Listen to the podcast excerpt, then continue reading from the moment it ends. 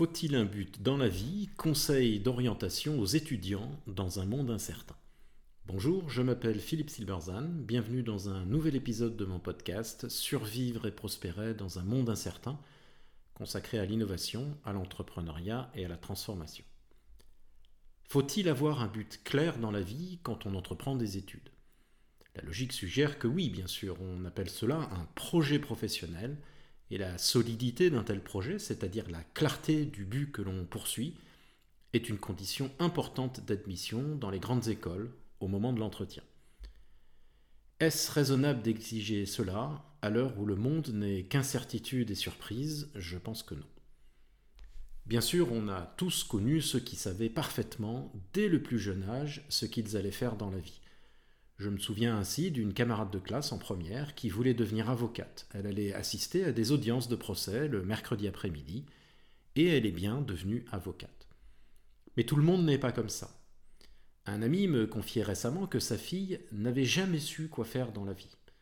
Non pas qu'elle n'ait rien fait, mais elle n'avait jamais eu de projet précis et a choisi ses études, ses stages et son travail au gré de ses envies, sans trop savoir où aller. Elle considère avoir réussi sa vie, mais elle vit mal l'idée de ne pas avoir de but clair, même aujourd'hui.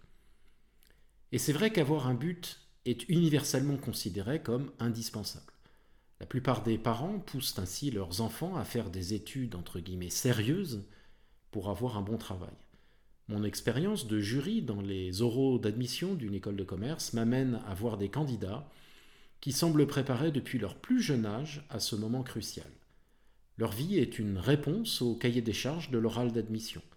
Un sport collectif, bien sûr, une passion, un engagement humanitaire, un livre favori, une marotte un peu bizarre pour titiller le jury, une concession à la mode du temps, développement durable ou bio ou climat, c'est selon. Les 20, les 20 premières années entièrement formatées pour maximiser leurs chances d'atteindre le but ultime, l'admission.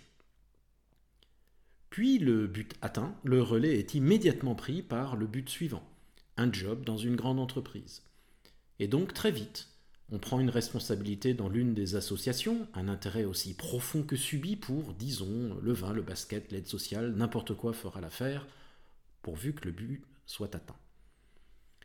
Et souvent ça marche. Beau job, beau salaire, les parents, gardiens de but de leurs enfants, sont fiers et à juste titre.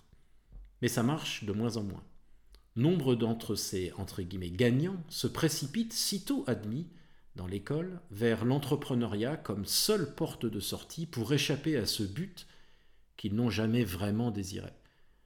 L'entrepreneuriat comme voie de sortie est d'ailleurs récemment théorisé par les chercheurs en entrepreneuriat qui y voient une des sources de la fluidité croissante de notre société.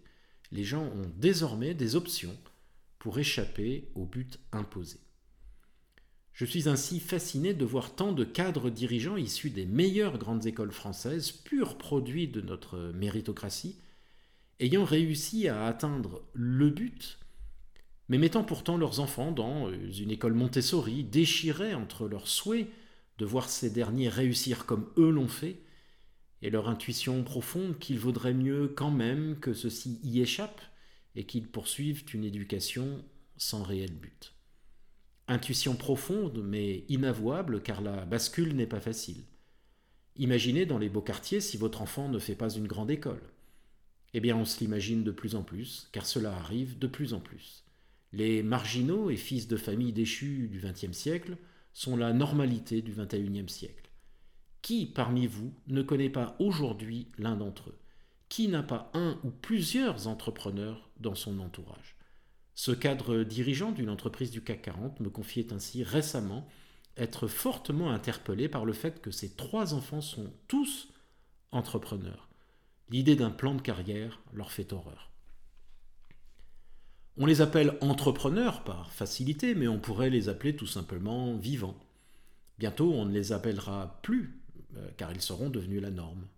Ce sont les autres, ceux qui seront restés enfermés dans le but, qui devront s'appeler, se nommer et se justifier. C'est quoi votre problème pour avoir tant besoin d'un but dans la vie? Heureusement, il m'arrive d'avoir des candidats dans mes jurys d'admission qui ont compris cela. Un jour, or que je demandais à cette candidate quel était son projet professionnel, comme à mon habitude, avec un secret espoir, mais m'attendant au sempiternel J'ai toujours rêvé d'être. Trois petits points. Elle me regarda bizarrement, comme si j'avais posé une question stupide. C'était le cas, mais je ne pouvais pas lui avouer, bien sûr. Et elle me répondit Eh bien, je ne sais pas. Je ne connais pas du tout le monde de l'entreprise et j'espère bien le découvrir avec les différentes matières et les différents stages durant ma scolarité. Je suis sûr que je ferai des rencontres intéressantes et que quelque chose en émergera. Je veux garder tout cela ouvert pour l'instant. Ce fut un moment de grâce, quelle maturité et surtout quel courage. Une vie sans but, un étudiant sans projet de carrière, et pourquoi pas Prendre des cours au hasard de ses envies, découvrir des choses inattendues, s'initier par exemple à la calligraphie, totalement inutile, rencontrer des gens en dehors de son cercle et arriver à un endroit inimaginable au départ. Quelques années plus tard, connecter toutes ces choses entre guillemets inutiles et inventer le Macintosh avec ses superbes polices de caractère. Eh bien, c'est l'histoire de Steve Jobs. On peut faire pire, non?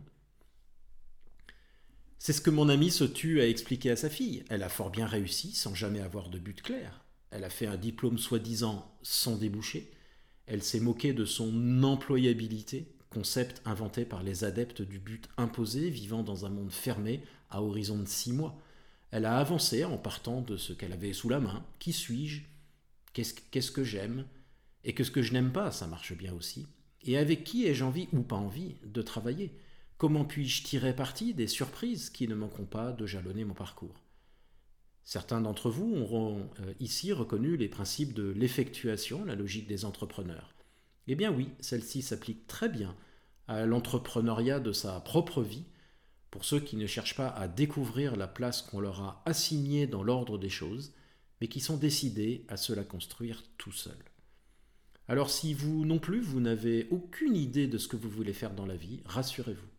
Non seulement ce n'est pas grave, mais c'est même un gros avantage dans un monde d'incertitude et de surprises qui réduiront de toute façon à néant les jolis plans que vous, pourrez faire. On peut avancer sans but clair, la plupart des entrepreneurs le font, beaucoup de gens dans la vie le font, il est temps de l'assumer et de le revendiquer. L'absence de but, c'est la vie. Et j'aimerais terminer avec cette belle citation de Pierre Soulages. C'est ce que je fais qui m'apprend ce que je cherche. Aux prochains entretiens d'admission, il va y avoir du sport. Merci de votre attention. Vous pouvez retrouver cette chronique et bien d'autres sur mon blog www.philippe-silberzan.com. À bientôt.